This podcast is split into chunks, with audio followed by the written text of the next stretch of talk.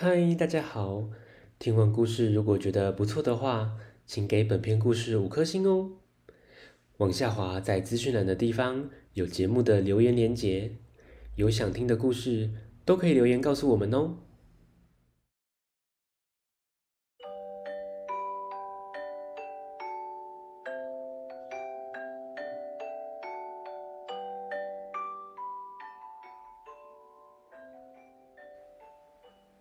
来来来，听故事！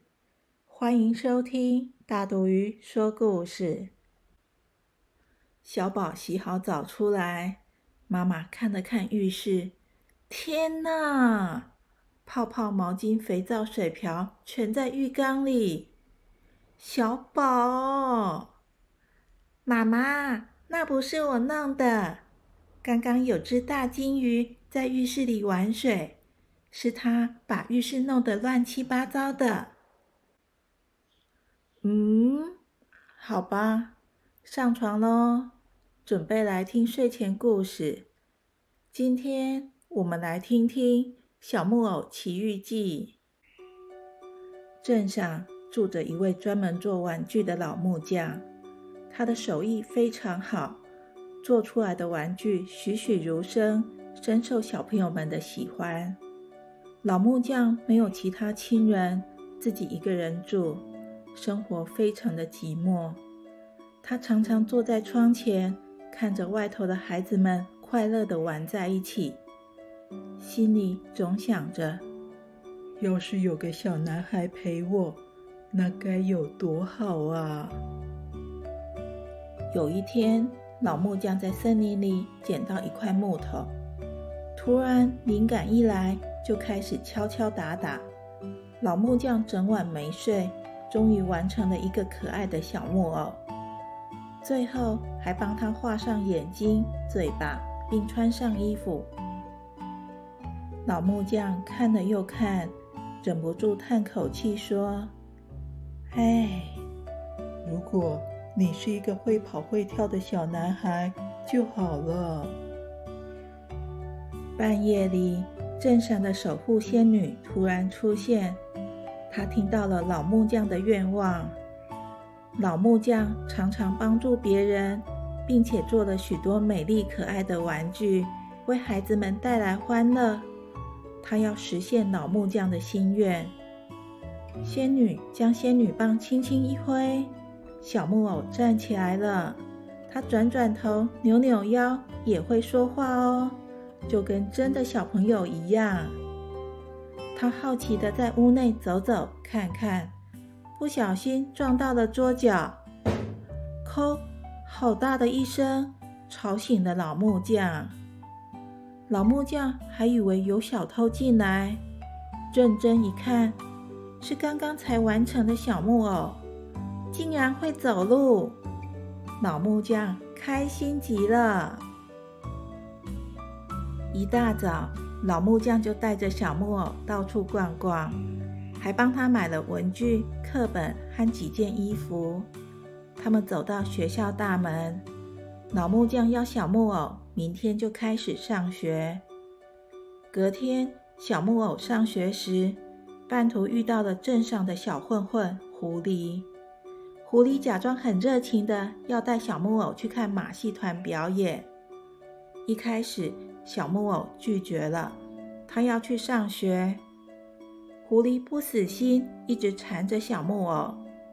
哎呀，你一定没看过，今天是最后一天哦，以后就看不到了。小木偶心动了，跟着一起来到马戏团。哇，好玩，好玩！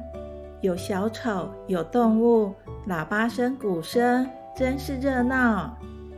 狐狸又带着小木偶往后台走，一进到里面，小木偶就被关进笼子里。原来，狐狸将小木偶卖给马戏团的团长，赚了一笔钱。小木偶很害怕，哭着喊着请人放他出去。这时，仙女出现了。她问了问：“你应该在学校上课的，怎么在这？小木偶支支吾吾地说：“我我迷路啦，不小心被关起来了。”小木偶才说完，鼻子就咻变长了。仙女告诉他：“你只要说谎，鼻子就会变长。”小木偶忍不住放声大哭，说了实话，因为他贪玩才会被关起来，请仙女原谅他。仙女这才让他的鼻子恢复正常，救他出来。小木偶下定决心要乖乖的听话，做个好孩子。但没多久，同学们一直讨论着要去玩具国玩。他们说，在那儿有许多玩具，不用上课，什么事都不用做，好好哦。我去一下下就好。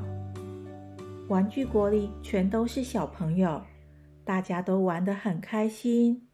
小木偶也玩疯了，早就将老木匠和仙女忘得一干二净。他们玩累了，就躺着睡觉。小木偶一醒来，发现怎么大家都变成驴子？原来玩具国是大魔王设计的，将贪玩的孩子变成驴子后，再卖给其他人。大魔王将驴子赶上船，要卖到别的国家。小木偶要走上甲板时，假装脚一滑，掉进海里了。哎！魔法消失了，小木偶又变回原本的样子。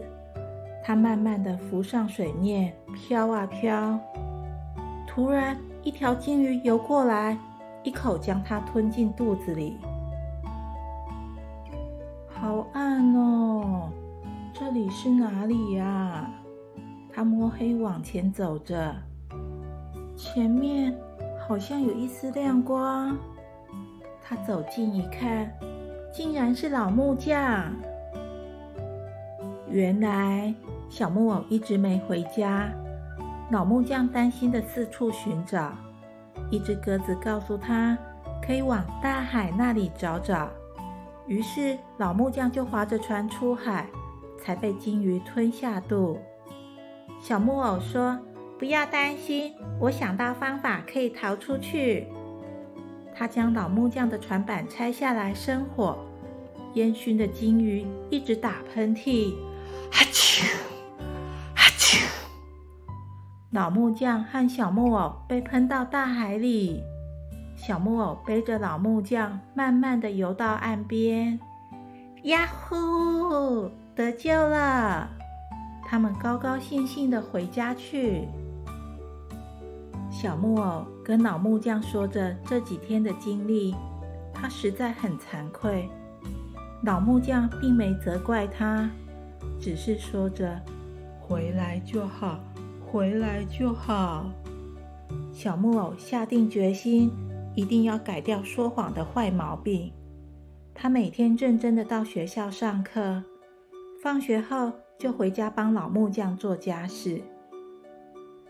一天早上，小木偶醒来时，发现自己变成了一个真正的小男孩。这是仙女送给他们的礼物。故事结束了，下次见，拜拜。